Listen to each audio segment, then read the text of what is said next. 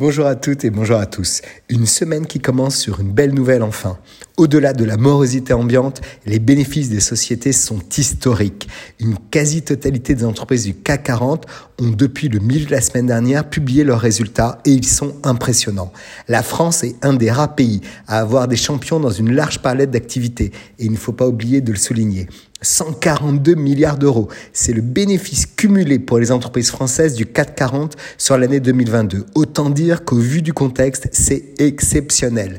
L'année dernière, leur chiffre d'affaires cumulé s'est élevé à 1700 milliards d'euros, plus 20% en un an, ce qui représente l'équivalent de 70% du produit intérieur brut français. Comment expliquer une si belle santé économique? Au-delà d'un effet de change, la hausse du dollar par exemple par rapport à l'euro, il y a deux explications. La première, c'est que ces sociétés, Airbus, Bouygues, Dassault Systèmes, les grandes banques Thales, Veolia ou Safran sont mondiales. Leur activité se déploie surtout à l'international. Par exemple, la réouverture de la Chine a eu un effet très bénéfique sur le secteur du luxe. En effet, LVMH, Kering, Hermès ou encore L'Oréal ont vu leurs profits augmenter de 23%, soit 4,5 milliards d'euros de plus sur un an et une progression de 80% comparé à 2019.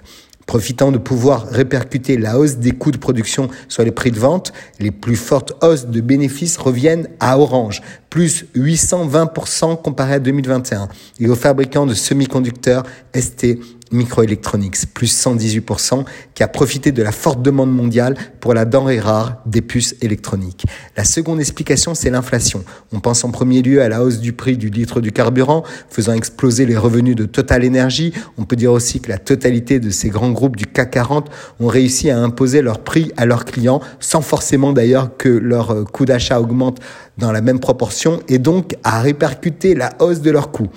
Et bien au-delà, car voilà, elles exercent le pouvoir de faire le prix, le pricing power.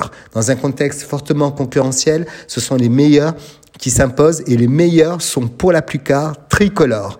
En élargissant au reste du monde, on constate que peu de pays dans le monde, en dehors des États-Unis, de la Chine, de l'Allemagne et du Japon, ont une palette aussi diversifiée de grands champions qui se classent dans les tout premiers mondiaux. CMA CGM dans le transport maritime, LVMH dans le luxe, BNP dans la banque, Stellantis et Renault dans l'automobile, Vinci dans les infrastructures et Total dans l'énergie. Cette diversité est une arme de souveraineté dont il ne faut négliger l'importance et la force, surtout en ce moment. Très belle semaine à tous.